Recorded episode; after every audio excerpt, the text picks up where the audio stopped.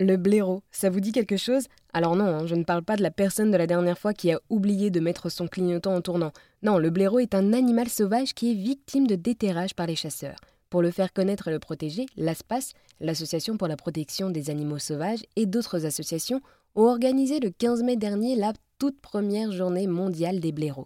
J'ai rencontré Richard Holding, responsable éditorial de l'ASPAS, qui m'a d'abord présenté le blaireau? Oui, alors le blaireau, donc c'est un mustélidé. Donc c'est le plus grand de la famille des mustélidés. Donc c'est un, carnivore, mais euh, qui, va aussi manger des, fruits. En fait, il est plutôt omnivore.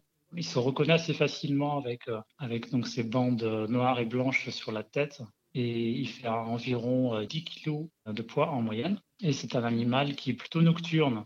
En France, euh, tout simplement parce qu'il est chassé. Et en fait, préfère sortir la nuit pour être plus tranquille. Mais euh, il pourrait tout à fait sortir en journée. Et d'ailleurs, c'est le, cas dans certains départements où il y a moins de pression de chasse. On peut espérer voir des, des, blaireaux en plein jour. Quelle est un peu l'image que nous avons des blaireaux aujourd'hui? Alors, euh, auprès du grand public euh, qui n'est pas très au fait de la faune sauvage, le, le blaireau, c'est avant tout une insulte un peu sympathique pour quelqu'un. voilà, c'est aussi pour ça qu'on a décidé d'appeler ça la journée des blaireaux et pas du blaireau, pour, euh, pour jouer un petit peu sur le, voilà, le, jeu de mots, et pour que par cette approche humoristique, on, arrive à sensibiliser les gens sur bah, est-ce que vous savez vraiment ce que c'est qu'un blaireau? C'est vraiment un animal qui existe et qui subit telle et telle chasse. Voilà. On a quand même une mauvaise image de ces animaux. Oui, bah c'est un animal qui, est mal connu.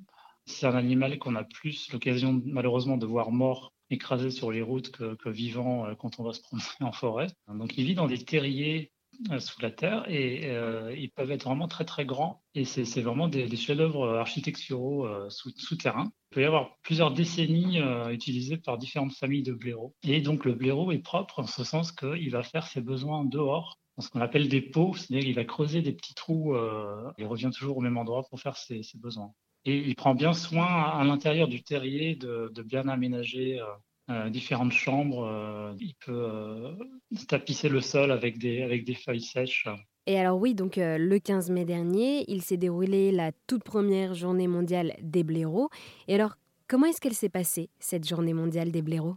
Alors, cette journée, donc, elle a été imaginée par la SPAS, mais elle a été portée par de nombreuses euh, associations, parce qu'on a vraiment voulu que ce soit un événement collectif et vraiment d'instaurer la date du 15 mai comme la journée mondiale du, des blaireaux, euh, pour que ça entre vraiment dans, l'esprit des gens. Et d'ailleurs, on a vu un petit peu l'impact médiatique. Euh, certains médias en parlaient comme si c'était, ça avait toujours été la journée mondiale des blaireaux. Donc, en ce sens, on est, vraiment satisfait parce qu'on a, vraiment pu imposer cette date-là et donc ça s'est bien passé. Et donc il y a eu un, événement principal à, Paris où euh, donc il y a eu une, simulation d'une salle de déterrage, donc avec des peluches. Hein. C'était pas des vrais animaux pour montrer vraiment la réalité de, cette chasse. Voilà, mais il y avait des événements euh, dans d'autres villes comme à Blois, Grenoble, Montpellier, et euh, sur les réseaux sociaux aussi, euh, il y a beaucoup de, gens qui ont joué le jeu, des naturalistes, des, influenceurs qui ont vraiment relayé toutes sortes d'anecdotes, de, photos, de vidéos sur le, sur le blaireau.